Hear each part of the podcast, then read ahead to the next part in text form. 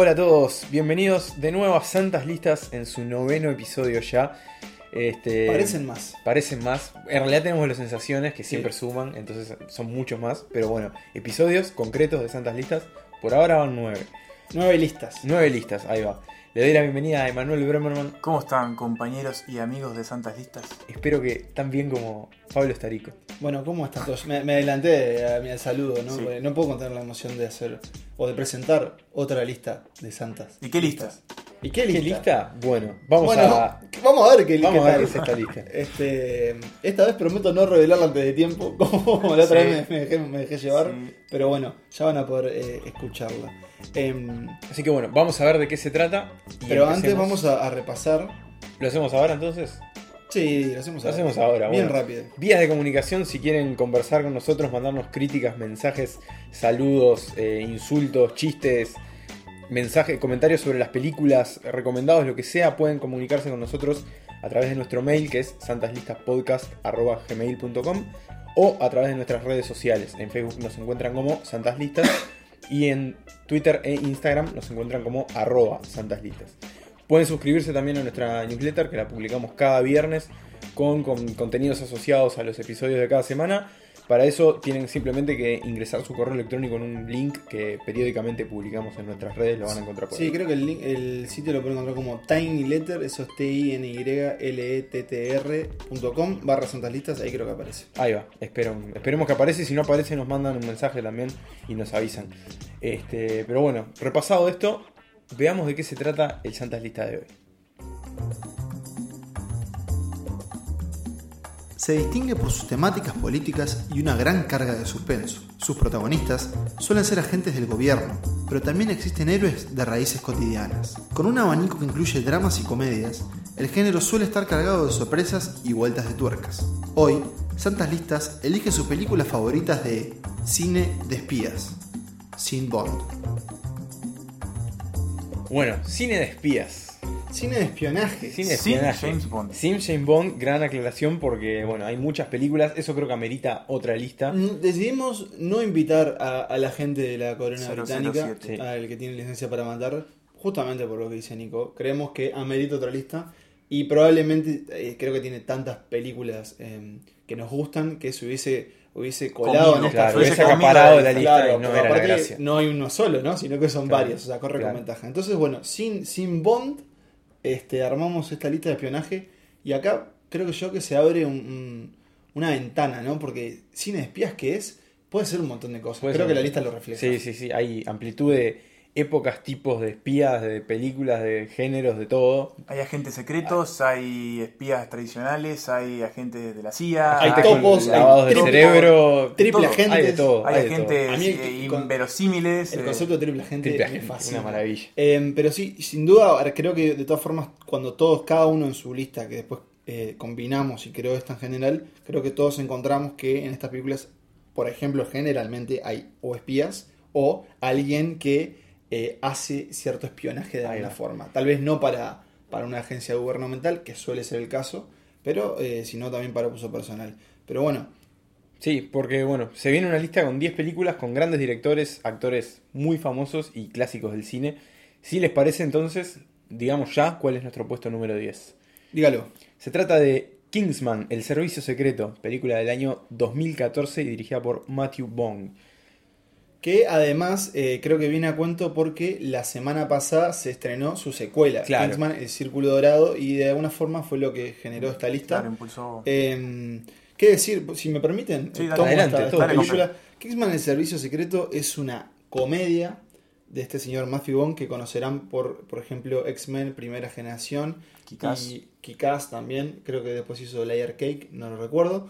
Eh, y acá lo que, lo que propone él es como, no una parodia, pero una actualización de El espía británico, como ese molde del tipo que está siempre Elegante. correcto, elegante y fino. demás, y lo lleva al extremo en varios sentidos. En el sentido estético, él lo que propone es una agencia que son los Kingsman, que son eh, espías, ¿no? También agentes de espionaje, que tienen una fachada que es una tienda de... Una sastrería. Una sastrería, exacto. Por eso los trajes, ¿no? Eh, y por otro lado, también nos lleva al extremo porque es una película que a nivel de acción y comedia es tan inverosímil como, como entretenida. Eh, es una trama que va a tener a Samuel L. Jackson haciendo como una especie de villano digital que tiene que CCA, CCA. que nunca se explica por qué, pero No, bueno, porque cosa le gustó cómo quedaba.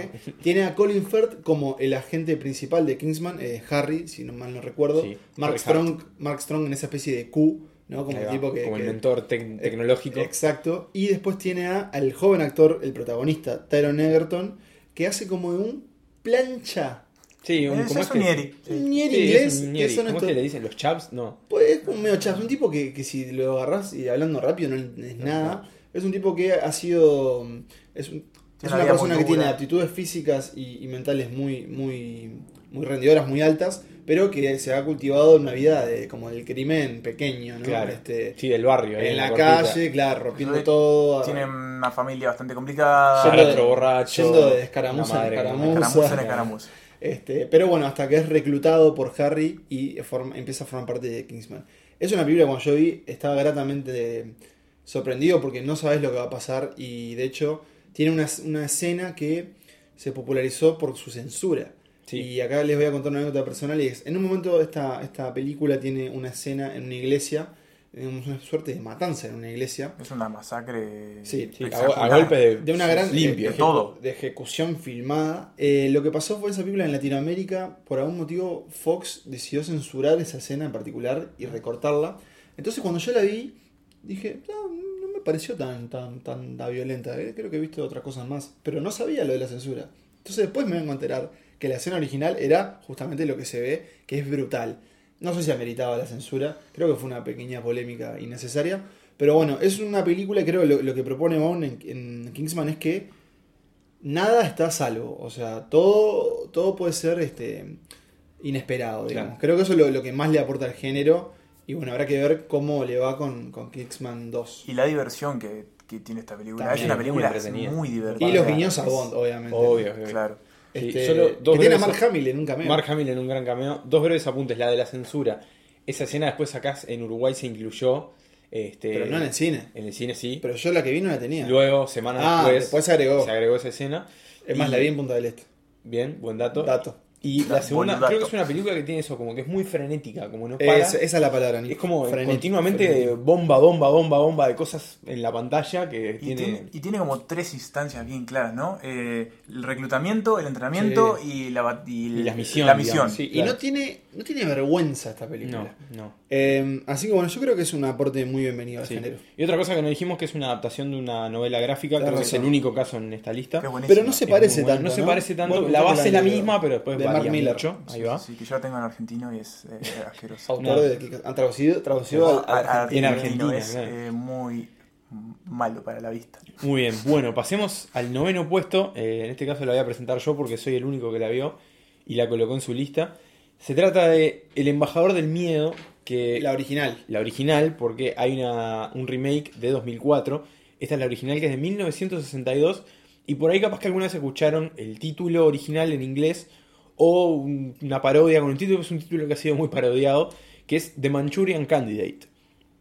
Esta película que es de John Frankenheimer, es su director, y que está protagonizada por Lauren Harvey y Frank, Sinatra, Sinatra. este, en un gran papel. De hecho, no sé si no estuvo nominado y o ganó el Oscar por este papel. Este, que bueno, ¿por dónde viene el espionaje acá? En realidad no es un espionaje tan tradicional, sino que viene por el lado del lavado de cerebro. Mm. Esta película se ambienta, si bien tra- eh, se estrenó en 1962, plena crisis de los misiles, dato también, se ambienta 10 años antes más o menos, eh, durante la guerra de Corea. Comienzo de la Guerra Fría, ya Estados Unidos y la Unión Soviética enfrentados. Y No te es- perdón, perdón. No es la primera vez que vamos a ver a la Guerra Fría en esta lista. Cuestión de que un pelotón de soldados estadounidenses que están en Corea son secuestrados por los soviéticos y los chinos este, y los coreanos del norte. Son secuestrados, llevados a Manchuria, que es en China, y se les lava el cerebro a todos. Este, pero particularmente el personaje que interpreta Lawrence Harvey, tomar agua. que se Mala llama. Raymond Shaw, este, él es, sufre un lavado más intenso, digamos, y cada vez que ve la carta de la reina de diamantes, cumple la orden que se le da inmediatamente después. Por ejemplo, Ah. le muestran la carta y le dicen tenés que matar al senador fulano y entonces él va y mata al senador fulano. Y te hago una pregunta, cuando sale, cuando comete su misión, ¿sale de la hipnosis? Sale de la hipnosis y no recuerda nada de Qué lo que ocurrió Qué lindo. desde que vio la carta. ¿Y dónde está el espionaje? Bueno, el espionaje es que eh, la Unión Soviética lo infiltra en Estados Unidos. O sea, Mm. estos soldados vuelven supuestamente milagrosamente rescatados por este personaje.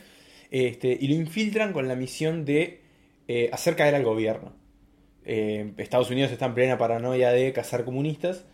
Y él tiene que matar a un senador con la intención de que su padrastro, que también es senador, este, ocupe su cargo y eh, influya eh, desde un punto de- desde con la ideología comunista en el gobierno de Estados Claro, claro, que Unidos. infiltre ahí. que infiltre el gobierno estadounidense a través de, de ese lado. Y lo que comienza ahí, bueno, es el personaje de Sinatra, que es su, su superior militar, que intenta descubrir qué está sucediendo y evitar la debacle de Estados Unidos. Es una película muy entretenida, a mí la verdad que me gustó mucho. ¿Es un clásico? Es un clásico, ¿Sí? creo, dentro del género. Eh, es en blanco y negro. Dato, no tiene mucho que ver, pero creo que es la única película en blanco y negro en esta lista. Sí, en esta lista sí. Y, y bueno, y la verdad que es una película muy entretenida, que vale mucho la pena y que a pesar del tiempo que ha pasado, se mantiene muy bien, si bien tiene algunos detalles que son muy de su época y que hoy en día son se ven un poco atrasados, pero sin duda que es un, un gran clásico y, y hay que verlo. Así- Muy bien. Y de Guerra Fría- Yo siento que la, la tengo en falta, la tengo que ver. Sí, yo también la tendría que ver. De Guerra Fría vamos a la Guerra Fría. Sí, Ah, seguimos, Porque seguimos ahí. la octava película es, si me permiten tomar eh, la palabra, porque a mí esta película me encanta. Bien. Y, Eh, y fuiste el único que la. Fue el único que la puse y la puse en primer lugar. Listo. Eh, Y mirala acá, en un puesto número pues, 8. me duele un poco, pero bueno. Pero bueno. así es de la, Se así metió, las- se son las la reglas de. Santa Así lo son Bueno. Y es Das Lebender Ander. Anderen. Bien. O, si la quieren pronunciar correctamente, La vida de los otros. Y ya que pronunciaste el título, ¿no me decís quién la dirigió? Sí, como no, la dirige Florian Henkel von Donnersmarck. Ah, muy bien. Sí, un director que tiene solo dos películas. Esta y El Turista, la de Johnny Depp No, y no, Angelina ¿en Jolie. sí. Gran dato. Qué Gran, tremendo. gran dato. Bueno, eh, La vida de los otros es una película de 2006, alemana, como su nombre, su título y su director lo indican. eh, que bueno, se sitúa en plena Guerra Fría, en Berlín Oriental. eh, y tenemos como dos grandes hilos de historia que se van a ir como mechando. Por un lado tenemos a un escritor que no está muy afín a las ideas comunistas que rigen a Berlín Oriental y entonces empieza como a eh, escribir eh, una serie de, de escritos que los va- claro, los van a ir este, bueno, pasando por la frontera, de alguna manera, él va a ir cruzando la frontera. Recordemos que Berlín estaba dividido por el muro, Sí. si alguien no, no se enteró de eso. Muro que va a aparecer más. a- Bueno, va a aparecer en, una, en una- en una- sí. una etapa más primaria. Claro, Entonces, a través de un, de un, de un circuito de cruzas, cruces clandestinos que forman, él va, va a empezar a, a pas- a pasar esto. ¿Esta película ganó el Oscar? Estoy 99,9% que ganó el Oscar a Mejor Película. Vos lo podés chequear ahí, Pablo, mejor. Película extranjera. Película ¿no? extranjera, de habla no inglesa. Por otro lado, tenemos a un agente de la Stasi, la policía secreta de, de ese lado de Alemania, que eh, recibe, es un, ya un veterano de, de las escuchas y del espionaje para, para la Stasi, recibe la misión de espiar, eh, ganó el Oscar. a Sí, ganó el Oscar, confirmado. confirmado que ganó el Oscar a Mejor Película Extranjera en 2006. Eh, recibe la orden de comenzar a espiar a, esta, a este Este matrimonio, porque es algo que también está la esposa infiltrado. Eh, porque bueno, hay algunas pistas que apuntan a que es un sedicioso. Gran palabra.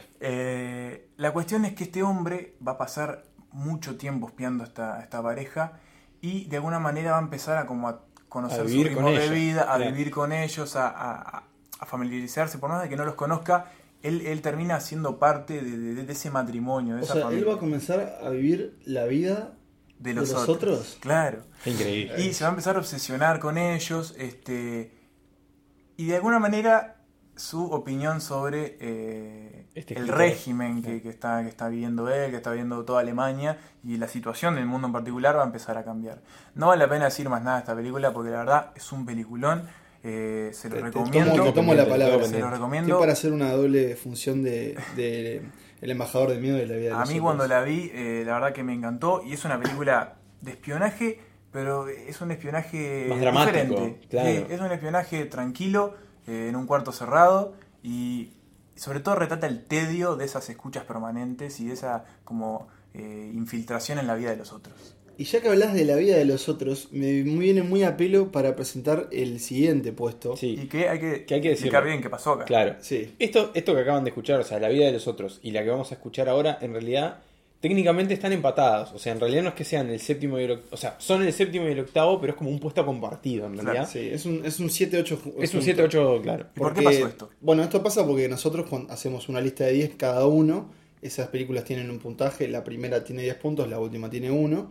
Después esas películas, esas listas se combinan y digamos Las si- 10 que tienen más puntaje. Si las películas se repiten en, en la lista de los la lista de los otros, eh, suma puntaje. En este caso empataron, a veces cuando hay empate desempatamos si uno otra persona que la vio, eh, digamos, decide. En este caso eh, hubo una cosa como que eh, muchos no le habían visto, que fue lo que pasó con El Embajador de Miedo, en realidad, bueno, con La vida de los otros y esta película de la que voy a hablar, que está en el puesto número 7, pero que también es el 8, y es La Conversación de Francis Ford Coppola. La película es de 1974 y yo decía que me venía a pelo lo que vos estabas contando porque, al igual que imagino yo, por lo que contaste, La vida de los otros, La Conversación trata sobre un tipo de, espionaje diferente. En este caso es hasta como no gubernamental, ¿por qué? Porque trata de un personaje interpretado, interpretado por Jim Hackman, es una especie de especialista en seguridad, es encomendado a espiar a una pareja. Eh, particularmente la conversación de la que habla el título es una que él va a escuchar utilizando diferentes, diferentes eh, dispositivos de, de grabación y sonido. Va a escuchar a una pareja en un parque hablando y ahí va a oír algo que le va a despertar un interés o digamos la idea de que se está metiendo en una conspiración en la que alguien va a morir. Eh, como verán, es importante que no les revele lo que No, no. Pero sí les tengo que, que decir que esta es, para mí, es una de mis películas favoritas de Coppola. Eh, y es una película muy interesante también eh, por la época en la que se hizo, 1964, ¿no? O sea, todo el, el miedo por, por Nixon más adelante y además va a estar Claro. latente, ¿no? Como las- el tema de las escuchas y, y el miedo a, la, a esa invasión en la privacidad. Y en este caso también es muy interesante porque esta es la película que él hizo entre El Padrino 1 y El Padrino 2. Eh, Claro, de cierto. hecho, El Padrino 2 salió el mismo año y compitieron en varias categorías. De- en realidad, El Padrino 2 ganó varias de esas nominaciones a los Oscar. Pero bueno, teníamos un doble, Doble copete, Coppola. de, copete de Coppola. Ah. Eh, y es una película muy oscura, es muy sombría, es, es muy ambiental, digamos. Eh, Jim Hackman, obviamente, eh, su oficio es escuchar a otra gente, es grabar. Vemos cómo también él va entrando en este juego y su mente empieza a, a debatirse entre qué es lo real y qué es lo que se está imaginando. Entre medio va a aparecer Harrison Ford, eh, un joven Harrison Ford, eh, del quien hablábamos la semana pasada en, en nuestra lista de nuestras sensaciones de Indiana Jones. Y mm, yo se las recomiendo muchísimo. Eh, No es una película que te haga sentir bien, pero que está filmada de puta madre, y disculpen las palabras, Mm. pero hay que decirlo. Coppola estaba en su mejor momento. Sí, o sea, a nivel de, de, Qué- qué de lo que puede hacer un ¿eh? artista, ahí Coppola estaba despegado y también el equipo que, que lo Y acompañó. perdón, vuelve a trabajar con John Casale. Sí, Exacto. decir Fredo con- Corleone con Fredo. Padrino. Exacto. Eh, yo la vi en Netflix, espero que esté ahí, ya lo, lo podrán ver cuando publiquemos nuestra, nuestra lista de streaming. Sí. Vos me dirás, Nico. No la recuerdo de memoria, pero sí. sí, bueno, yo te- estaba. le, tengo, le tengo fe a que puede estar. eh, no se la pierdan la conversación. No es una película de espías, pero sí de espionaje y en, y en uno que puede ser más jodido y es eh, cuando espían a un ciudadano a pie, Claro. digamos. Así que sin más eso, la conversación. Que, Hay que verla. que hace pocos años volvió a estar eh, muy latente el tema de esto de espiar al ciudadano a pie, ¿no? Claro. Con todo Sí, el tema de la con Agencia de Snowden Seguridad Nacional, Snowden, Exacto. este, Etcétera, etcétera. Para que, se, para que vean que el espionaje sigue, Sigue vigente. estando, sí. Bien, bueno, pasamos al sexto puesto y acá volvemos a la comedia. Ya me estoy riendo. Esto es comedia abierta ya. Ya me estoy riendo. Este, porque esta película en realidad es más como una parodia del género de- del espía, sobre todo de James Bond, Sí, porque se trata de Austin Powers.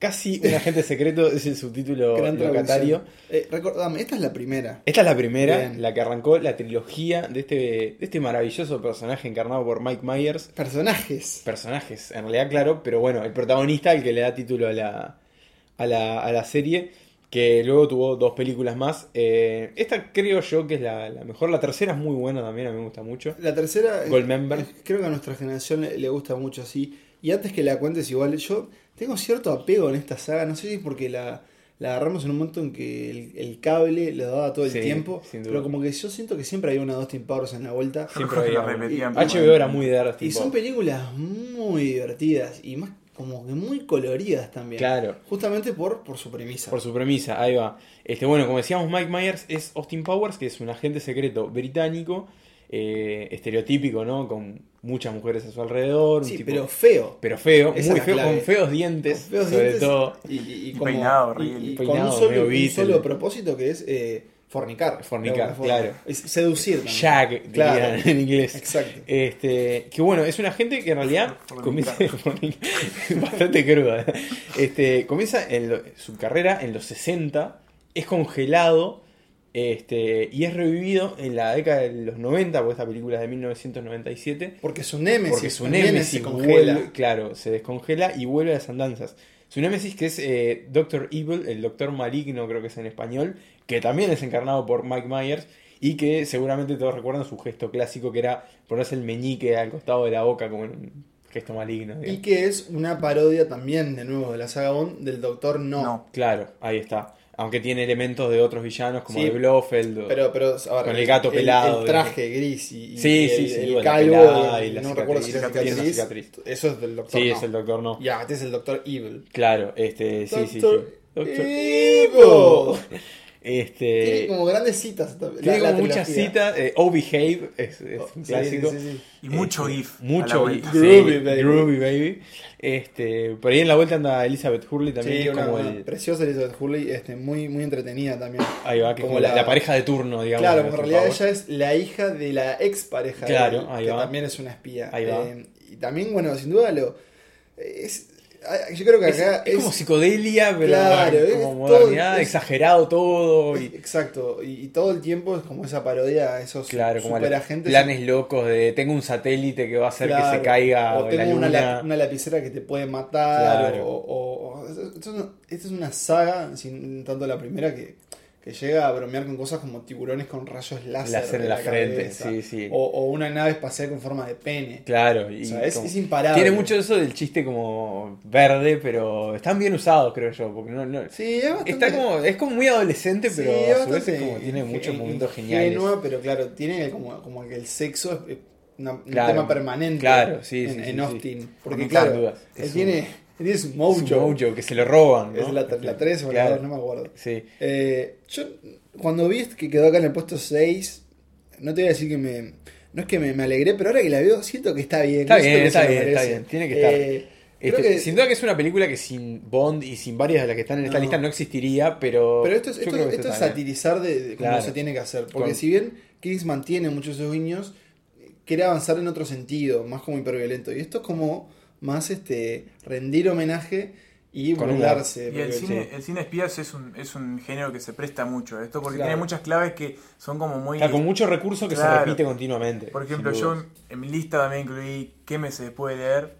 Una película de los hermanos Cohen que también Mirá cómo, es la, diferente. de la que no entraron en su lista. Claro. Que lo varió. Como meto la- Pero también, de alguna manera, también satiriza, satiriza este tipo de cine. Estoy recordando ahora, por ejemplo, otra secuencia inicial, eh, creo que es en la 3 o en la 2, ustedes me, me re- me corregirán, que es con Tom Cruise haciendo Claro, en la de- 3, de que hay como una película de la Austin Powers y la Gwyneth Paltrow, Claro, o sea, que hay varios actores famosos es haciendo- una maravilla. Y, Eh, perdón, eh, no nos, nos olvidemos de mencionar a Mini Me, Sí. que es la versión pequeña de, De Doctor Evil, que es nada, un gran aporte de la saga. Nada, me dieron ganas de verla. de La- nuevo, sí, sí. Austin Powers. Como terminaste y nos juntamos. La- nos juntamos No, ya estamos juntados, la vemos, está, La vemos acá. No, de hecho estamos en, en diferentes Estamos- de su casa grabando por teléfono. remota. Ahí va. Bueno, Bueno. pasemos al quinto puesto, a la mitad de la lista. Y hablando de Tom Cruise. Y hablando de Tom Cruise, eh, ¿Y se trata gente? de Misión Imposible, la primera y a mí, para mí, la mejor de todas las que hay. Después, de, después discutiremos, algún día haremos una lista capaz de Misión Sí, Imposible. Cuando lleguen a las 10. Cuando que lleguen a las pasar. 10. Eh, yo estoy bueno, Nicolás. eh. Hablemos de esta que es de 1999 y dirigida por el gran Brian De Palma. Hablamos, ya hemos hablado. sí, y que otro que se, Que se posiciona para hacer una lista. Hablamos de Misión Imposible Hablamos cuando hicimos nuestro primer ¿Qué episodio. acuerdan? ¿Se acuerdan? Éramos tan jóvenes. Pasaron Eh, meses. Así que yo, si les parece, diría, si quieren escuchar un poco de lo que va, si no la vieron, vuelvan a ese episodio. Sí. Sí podemos capaz que comentar de qué le agregó Misión Imposible y particularmente esta primera al cine de espionaje. Bueno, sin duda, Tom Cruise, superestrella de acción, Ethan como, Hunt. como Claro, el espía Ethan Ethan Hunt. Si bien después la, se- la serie Misión Imposible agarró como para un lado más acción pura y dura, Sí. acá era mucho más de espionaje. Sí, exacto.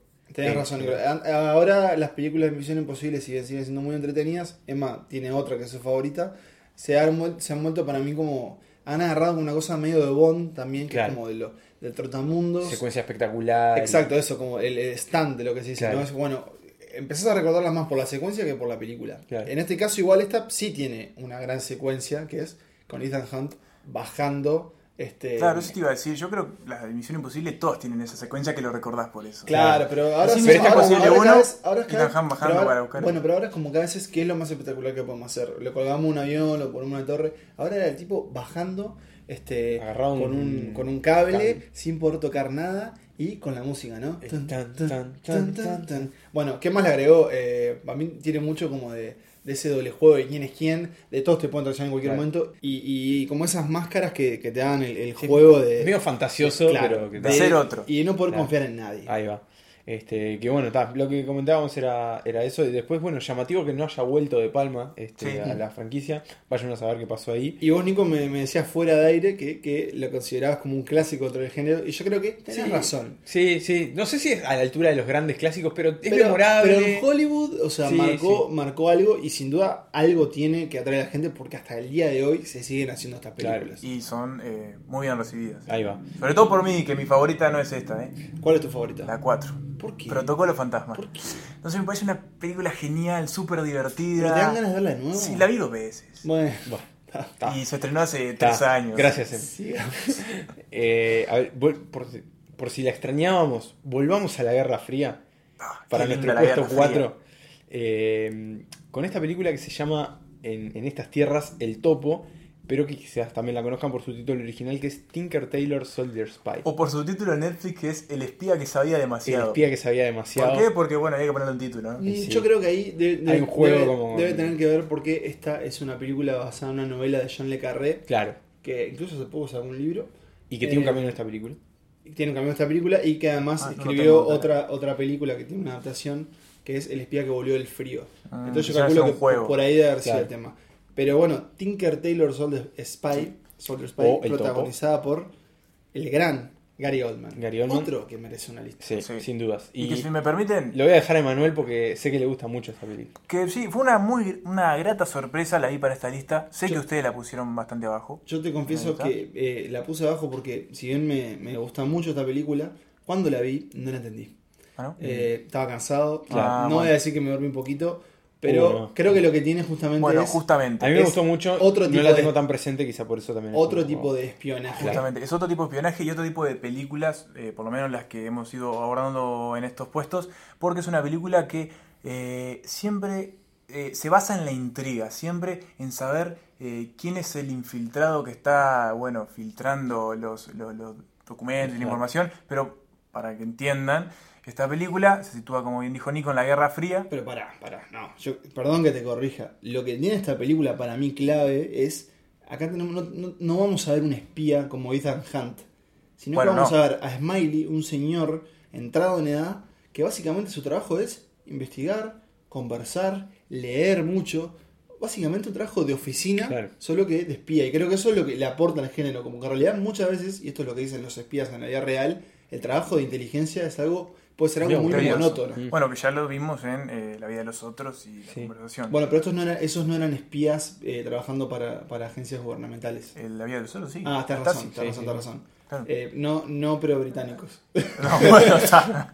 Pero No, Guerra tenés Bueno, pero bueno, volvemos a los espías gubernamentales Sí. en, en el topo. En una, una organización llamada El Circo, una organización británica, donde, bueno, eh, tenían una, una misión. Un el personaje de Mark Strong comienza con una misión, este, reunirse con un este, delegado húngaro, creo que era que bueno, sale mal y eh, comienzan las sospechas a partir de esa, de esa cuestión que sale mal, de que hay un topo infiltrado en la organización inglesa de los de la inteligencia rusa. Bueno, Pablo. ¿qué es un topo, Emma? Un topo es eh, un doble agente, se podría llamar así, ¿no? Alguien que está trabajando para determinada, determinada agencia, pero bueno, filtra todo lo que es información, Para la- misiones para para, otra. Claro. la rival. Claro, exacto. Es un agente que Juega se, claro, se hace pasar por, por parte de un servicio de inteligencia cuando en realidad está trabajando ge- generalmente para el, el- El el enemigo, rival. claro. Claro. La, la cuestión es que por esta misión que salió mal, a el personaje Gary Oldman, que se llama Smiley, lo despiden Casi junto irónico, con... ¿no? El de Smiley. Claro, porque no sería nunca. Eh, y lo despiden junto al líder de, de este, de como el cabecilla de esta, de esta organización. La cuestión es que pasa un año y lo vienen a buscar para que, bueno, intente ver quién es el topo que está eh, de alguna manera filtrando los documentos y la información al servicio de inteligencia ruso, que en ese momento eran los grandes, el gran enemigo de- del Reino Unido, De Estados Unidos, de- de Occidente. Eh, no sé si contar más qué pasa, pero la cuestión es que es una película que, por lo menos a mí, me mantuvo siempre al filo del La asiento. tengo, siempre la tengo que rever ya. quise saber, eh, permanentemente te tiene al borde tratando de saber quién es, quién está filtrando. No te cierra nada porque to- ninguno, todas las cortadas son muy sólidas, no, no ves por dónde viene la mano. Y tiene, tiene un, un elenco muy, Muy fuerte, Muy fuerte, fuerte. Oldman, eh, Colin Firth. que Colin ya Firth, Tom. Hardy, Tom Hardy, John eh, Hurt. John Hurt, Falta eh, Cumberbatch nomás. eh, Eh, Toby Jones. es- Bueno, Cumberbatch está. Ah, está también, Cumberbatch está verdad, está. pero eso no sonaba. Toby Cumberbatch Jones. está, Toby sí, Jones. sí, Cumberbatch sí, sí. hace como es una especie de asistente de él. Es un cameo- algo- Sí, No, una aparición muy breve, muy Sí. breve. Pero bueno, es como- No, no, está bastante ¿Sí? tiempo Cumberbatch en pantalla. Vamos a dejar de inventar Vamos que la acaba de ver. Sí, sí, sí. Pero, Tiene mucho más pero a ver, dentro de todo. Es secundario. El personaje acá es Sí, Gary sí. Oldman, el principal. Claro. Eh, pero bueno, la, verdad, la verdad que para mí es una película muy sólida, muy oscura en sus tonalidades, está Sí, siempre es muy, nublado, muy- muy es todo gris, gris, sí. Pero para mí vale mucho la pena ver, es un vistazo al, al ¿se podría decir al espionaje más Menos realista? Menos glamoroso. Claro. Realista, ahí va. Al más Y más tedioso. Y a los británicos en la Guerra Fría, que creo que también es un poco Sí. no, no demasiado habitual. Claro, porque siempre teníamos Estados Unidos y Rusia, Claro. pero ¿qué pasaba en el medio? Claro. Claro. ¿Quién más Había andaba ahí? aliados y, y otro Ah, tipo hablando de eso, información. así como una payasada que se me ocurre. ¿Vieron el capítulo? No, no, no, no. Rick y Morty. Eh, no sé si es por una cuestión de que nosotros también somos occidentales y de influencia cultural estadounidense, pero me interesaría saber si hay películas soviéticas lado ruso, ¿no? sobre Sí. ¿De espionaje rusos? en la Guerra Fría. Y bueno, Como la contrapartida. Capaz Bueno, que no hay, el pero- ejemplo más claro que se me ocurre ahora y reciente y lamentablemente de televisión, porque Santa Listas por ahora No toca. televisión, es The Americans, Bueno, que es la historia de esa dupla de, de- de rusos. Pero es hecha por estadounidenses. Bueno, Yo sí. lo que planteo es si eh, o Lo más- rusos o soviéticos. Lo más eh, cercano que tenemos en esta lista es justamente La vida de los otros, La vida de los alemana otros, claro. del lado o, al- Oriental, oriental, de Berlín. claro, ahí va. Eh, Pero bueno, Eh, está tomada un nada, punto de vista no, occidental. algo que se me una buena ocurrió. punta para investigar. Y- Si conocen una película de este estilo, pasen nos, el dato. No, no, nos dicen, Sí, claro. sí, sí. A Pero bueno. de las redes sociales. Después de este no. pequeño desvarío, Nos quedamos en Europa. nos quedamos en Europa para hablar de nuestro tercer puesto, que salimos momentáneamente de la Guerra Fría, para hablar Ah. de Múnich. Y no de la ciudad alemana, sino de la película de 2005, dirigida por Steven Spielberg, y que trata sobre los agentes israelíes que investigaron... Del Mossad. Del Mossad, exactamente, que es la agencia de espionaje israelí, que investigaron lo que sucedió en Múnich en los Juegos Olímpicos de 1972, cuando un grupo de terroristas eh, islámicos se mete en la Villa Olímpica, secuestra y asesina a algunos atletas israelíes. 11 atletas. 11 atletas, eh, ahí va. Y bueno, esta película se ambienta después de eso, inmediatamente después, y plantea a este grupo de agentes liderado por Eric Bana y por Daniel Craig, que, que bueno, que tienen que investigar por qué sucedió esto, quiénes lo hicieron, por qué lo hicieron, cómo lo hicieron. Y, y bueno, y se da una cacería a lo largo de- del mundo. Este, es muy frenética, este, pero a su vez también es muy reflexiva. Y tiene mucho como que se pone en el lugar de, como de lo mal que lo pasan los agentes, digamos, en esa persecución. ¿Vos la, la volviste a ver recientemente? La, ¿O- la vi de nuevo en el cable hace bastante Hace poco, hace unos meses. Yo no la vi, Es una película que he ¿Nunca visto varias no, veces. jamás la vi, Ah. siempre quise verla, Munich- pero no sé, por las cuestiones de la vida nunca la, la terminé viendo. Para mí Munich es Spielberg de Sí, nuevo. de, de lo reciente que ha hecho es de Va, lo mejorcito. demostrando que es, es tremendo director. Es una película que se, se le ha criticado ciertas irregularidades eh, históricas. Histórica, Sí, bueno. Tengo sí. entendido. No deja de ser una obra de ficción, ¿no? Exacto. Pero como película, basada Como en película, reales, claro. es, te tiene al, o sea, te tiene al filo, a- a- agarrado de la silla o del sillón si la estás viendo en tu casa. Em, tiene un gran papel de Eric Ivana. No recordaba a Daniel Craig, Nico. Sí, es eh, otro de los agentes que está con, con él. Bueno, de hecho, esto es, esto es previo a Bond. Si pensamos en. en- ya me voy a fijar, pero Casino Creo que andan ahí. es Sí, 2005. Casino Royale es 2004-2005. Bueno, ahí 2006, enseguida, casi ahí. ¿no? O sea, ya estaba como. como Sí, sí, sí, sí. Pero, pero es, es tremenda esta película y más si en realidad uno eh, entiende que est- esto pasó, ¿no? Claro. Obviamente, como todo, se toma ciertas libertades para darle más suspenso al asunto. Hacerla Pero- más cinematográfica. Pero tiene una recuerdo una secuencia que- sin revelar de qué va, pero de un bombardeo como que se, se viene o están sospechando que va- algo va a explotar. que va a haber una que bomba. es tremendo. Mucha cámara en mano, si mal no sí, recuerdo. sí. Y, y nada, un Eric Bana que, que para mí es tremendo autor, pero como que eh, no sé si es que ha tomado decisiones erróneas, no sé si fue por Hulk, este, pero como es un tipo que pocas veces puede brillar como lo hace acá en, Sí. en Múnich. Sí, tiene muchos momentos de tensión. No Sí. solo sobre la bomba, hay momentos que ellos están escondidos en unas casas y en cualquier momento puede aparecer Claro. el tipo al que tienen que agarrar o les pueden caer a alguien a la casa y matarlos a todos. Y acá son, bueno, Es- eh, agentes de espionaje Claro. eh, o del servicio de inteligencia. Y, y- y está bueno también que no sean de, de la CIA. ¿no? Claro. Eso iba a decir, que algo interesante que es la primera vez que aparece el Mossad. Claro. Que siempre hablamos de la CIA, la. KGB, el, El MI6, MI6. eh, pero la Mossad es otro, Es otro de las los agencias grandes pesadas, agencias sí, pesadas sí, de inteligencia a nivel mundial. Todavía lo sigue Bueno, y se refleja también el hecho de que ellos tienen familias, de que son hombres de familia, ¿no? Claro. Que eso también es algo que no suele estar muy presente. imagino que debe haber cierto encanto en, en poder ser otra persona. Este, pero no, sin duda no debe ser una, una vida fácil. No, nos quedamos con Spielberg. Nos ¿no? quedamos con el Spielberg para nuestro segundo puesto, damos un salto temporal de 10 10 años, años, exactamente. exactamente. de 2015, película nominada al Oscar. Se trata de Puente de Espías y si estábamos hablando recién de que Múnich es una de las mejores obras del reciente Spielberg, esta creo que es otra y por algo está en ese segundo puesto. Yo creo que en realidad eh, fue sumando puntos. Con- No sé si se merece este segundo puesto. O sea que yo. Por, a ver, por algo está. Es una buena película. Es Por una buena película. Tiene grandes grande. actuaciones, Yo sobre creo todo Mark que- Rylance. Me parece Sí, que yo creo que brilló mucho en su momento y también el tema de estar nominada a la academia la favoreció. Pero tal vez viéndola hoy habría que reverla eh, para ver si, si en verdad están así. De todas formas, creo que Nico no es que entre comillas tenga razón, pero si esto es una película que está hecha Muy bien. O sea, muy de cuidada. Es muy tradicional también. a fin. Pero- Claro, es muy tradicional. No innova, pero no deja de ser Claro. un, un muy buen relato Claro. con grandes actuaciones de Rylance y Tom Hanks, que también se sostiene todo lo que tiene. Sí. Tiene elementos, como, eh, por lo que ustedes contaron de Múnich, yo no la vi, pero de Múnich y del topo, de ese espionaje más, más calmo, ¿no? Sí, Porque sí, esto no es claro, espionaje, sino que involucra más a los Sí, espías. acá, claro. Lo, claro, acá lo que tenemos es la historia de, de- de un espía, que es en este caso es un espía Soviético. soviético, interpretado por Mark Rylance, que es Claro. descubierto en Estados Unidos, es enviado a juicio, pero en el mismo, al mismo tiempo un piloto estadounidense cae.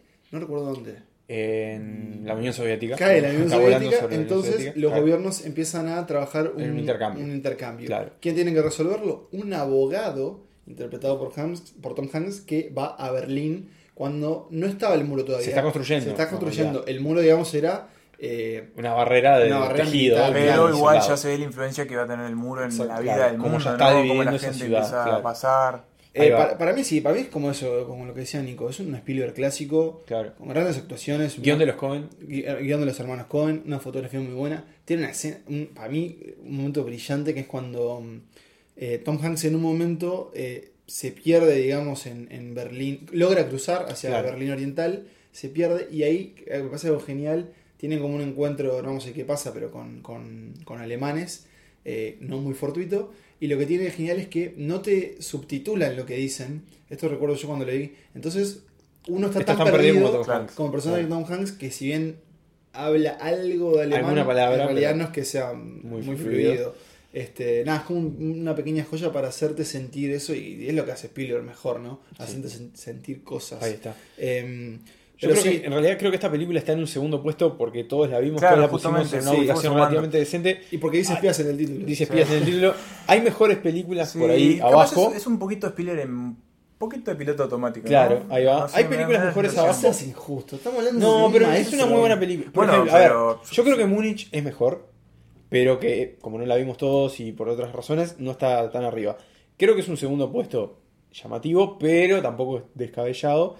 Y es una muy buena película, es una película Es muy una- entretenida. No, eso sostiene, eso sostiene. Es, tiene- es- es verdad que, eh, si bien hay, hay espionaje involucrado, no es el más clásico Claro. de ver un espía en acción. Pero de todas formas, eh, creo que habla de un conflicto internacional interesantísimo que hasta el día de hoy se sigue contando. Porque a tres, pat- apar- tres patas aparte, porque están los alemanes también. en el medio, este, muy- así que, bueno, vale la pena verla. Sí, Pero bueno, en realidad para mí lo, lo valioso que tiene es justamente es que, que esta lista demuestra que eh, el cine de espías no tiene por qué ser justamente sobre espías eh, clásicos. Claro, digamos, En ¿no? acción. Y eso lo vamos a ver ahora en nuestro primer puesto. por supuesto que es. ¿Podemos decir que es un clásico del cine? Sí. Po- Podemos no, debemos, Debemos, decir, Debemos decir.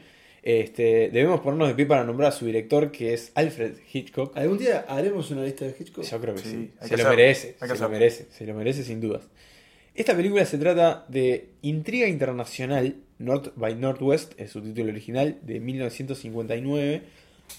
Y es una maravilla.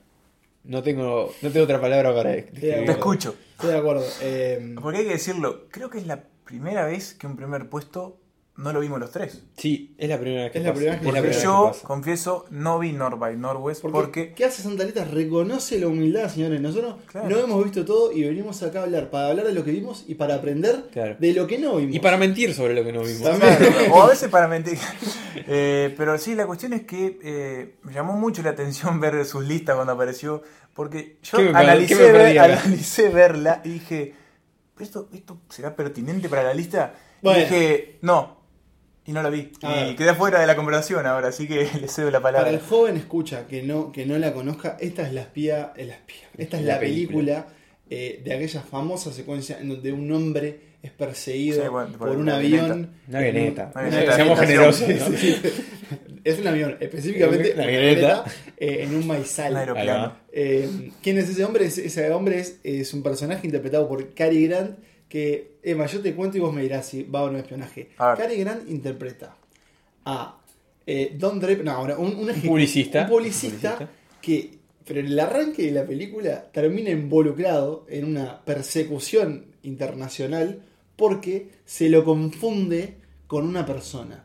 Hay un tema ahí de doble identidad. O sea, la persona que lo van a empezar a perseguir piensan que él es alguien que no es. Y Bueno, detrás, de, da- detrás- da lugar. detrás de ello hay, digamos, este una conspiración que involucra a una, Una agencia del gobierno una- estadounidense y otros extranjeros que Exacto. quieren eh, que- que- contraatacar ahí. ¿no? Exacto. Eh, yo recuerdo que en un momento el, el guionista de esta película se ha dicho, el tipo se propuso hacer la película más Hitchcock que pudiera, digamos, Claro. los Hitchcock de los Hitchcock. Pero, pero tenés de todo acá, porque también es muy entretenida. Sí, es muy Ya, entretenida. o sea, la premisa es Tiene- un tipo que claro. pobre termina metido en esto ahí. y que en un momento empieza a comerse el personaje. Claro, ¿no? Se pone un- Pero, unos- para que te hagas una idea. unos la- anteojos la- negros. Claro, y hace como de, de espía más tradicional. Pero aparte que en un momento que él va a, a espiar a alguien con la madre, por ejemplo. O sea, Ah, no, tiene como cosas así muy, muy delirantes. Este, tiene secuencias muy espectaculares, por ejemplo, una persecución en el Monte Rushmore, eh, Sí, sí, sí, al sí, final. forma parte del póster. Este, Ernest Landman. Ernest Landman, ahí guionista. va. Este, bueno, momentos, o sea, va, va por todo Estados Unidos la película. Lehman, perdón, por, por Lehman, la familia. Lehman, ahí va. Ernest Lehman. Ernest Lehman Lehman. eh, este, tiene persecuciones por Nueva York, eh, en el medio del desierto, arriba un tren, o sea, tiene, tiene de todo, tiene esa secuencia del, del avión que es una maravilla. Que también ha sido parodi- Parodiada por todos Sí, lados. es- Y es perdón, perdón que te interrumpa, Nico. Tiene además algo que, que para mí es er- precioso de algunas de las películas de Hitchcock y es una secuencia de créditos a cargo de, de Saul Bass, que es un diseñador que muchas veces reconocerán el, el tipo de, El de estilo, créditos que ha hecho. sí. Por ejemplo, ustedes saben que en mi casa tengo un afiche de vértigo, Sí. que es este, este como la figura de un hombre cayendo en un, no sé, una especie de, de torbellino naranja. Pero bueno, es, es el Saul Bass, no sé si ameritaría algún día hacer una lista de, secuencias de iniciales. no sé, algo, Pero algo no, no de póster, digo de, Ah, de de- secuencia o- de créditos. Claro, secuencia de Claro. créditos iniciales. Pero bueno, en este caso es, eh, es la familia, la familia de, de- El mismo que se viene a quejar. Sí, sí. Sí, sí. Eh, en, Saul este, en este caso, claro, a- amerita ese, ese, ese dúo que tenían con Hitchcock. Este, porque, nada, es, es como, deci- como decimos del arranco.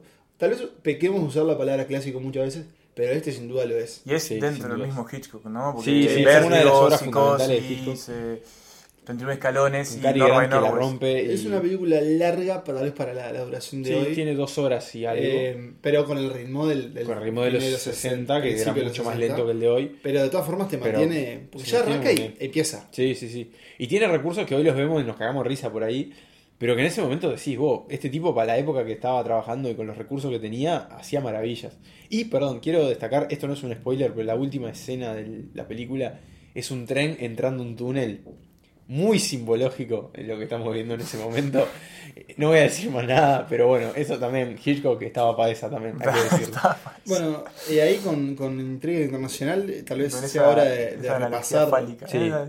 Sí, que- sea perdón. hora de- Bueno, repasemos nuestra lista de Exacto. cine de espías, paréntesis, sin James Bond.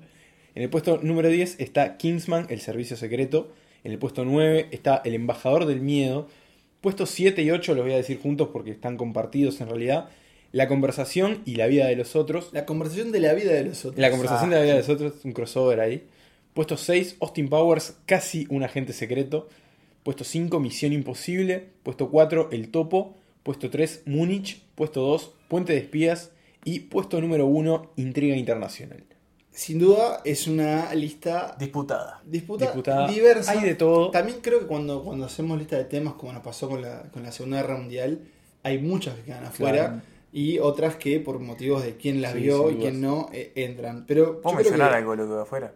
eh, podemos, porque Podemos, no. yo, por ejemplo, hay una que me gustó mucho que se llama Los Tres Días del Cóndor, protagonizada por Robert Redford. Otro- esa es un película. Es un clásico también del cine de espías. Eh, Robert Redford, película que inspiró, por ejemplo, Capitán América, El Soldado de Invierno, en la que también está Robert Redford. Eh, y tiene un poco eso, arranca, Robert Redford trabaja como en una especie de oficina de la CIA que se dedican a analizar textos escritos en el extranjero para ver si tienen mensajes contra Estados Unidos y el capitalismo. Él arranca así y un día sale a buscar la comida para los compañeros, entran unos espías extranjeros, matan a todos, él vuelve, se encuentra con todo eso y ahí arranca una persecución entre la CIA, la agencia rival y él, porque él como que no cree en nadie, este, que es una maravilla, es una gran película. Es muy hija de su tiempo también, de los 70, hay una música disco ahí media plancha, pero está muy bien. Y hablando de la CIA, eh, también. A mí me duele en el alma que en esta lista no esté Jason Bourne. ¿Cómo me pisaste? Bueno, yo también. Me eh, duele nombralo, en el nombralo alma. nombralo O sea, para mí es una de mis trilogías, porque no vi la nueva porque no, no, no, no No hay quise necesidad. verla, no hay necesidad, pero parece que la gente encarnada por Matt Damon se mereció un lugar en esta lista. Yo Un que, 10. que metí 8 de 10, puedo, puedo decir que las que quedaron afuera en mi caso fueron Siriana, del gran Steven Soderbergh, que me... Hoy estoy, estoy prometiendo muchas listas, pero que me encantaría hacer una lista de Soderbergh. Si tengo que elegir un director para hacerla sería él. Eh, en este caso yo un George Clooney gordo y barbudo, Barbudo, sí, en sí, Medio sí. Oriente también Tremendo. trabajando para la CIA.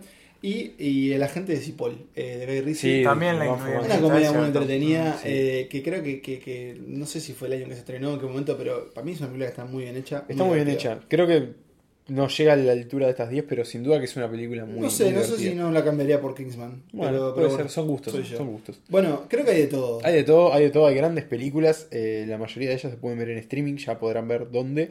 Y, y bueno, y lo que decíamos, eso, tiene, hay muchas épocas, muchos tipos de películas, mucho estilo, mucho nombre importante. Por ahí es un género muy masculino, quizás no haya muchas películas de espías protagonizadas por Sí, mujeres. por lo menos creo que las que hay no son tan buenas. Claro, Pienso, por ahí ejemplo, tenemos- en Salt con Claro, gente Jolie. Salt, sí. Ahora tenemos Atómica, vos que la viste, Pablo. no Bueno, sé si- yo fue, estuvo ahí en el Entra. puesto número 11, pero bueno, creo que es un género que tiene tanta cosa anterior. Claro. Pero, pero sí, estuvo ahí muy cerca de entrar. Pero Atómica, Atómica es una digna película de espías y la recomiendo. Muy bien. Así que bueno, eso ha sido todo en nuestro noveno episodio. Eh, la semana que viene tenemos sensaciones, vamos a estar hablando, lo decimos, ¿no?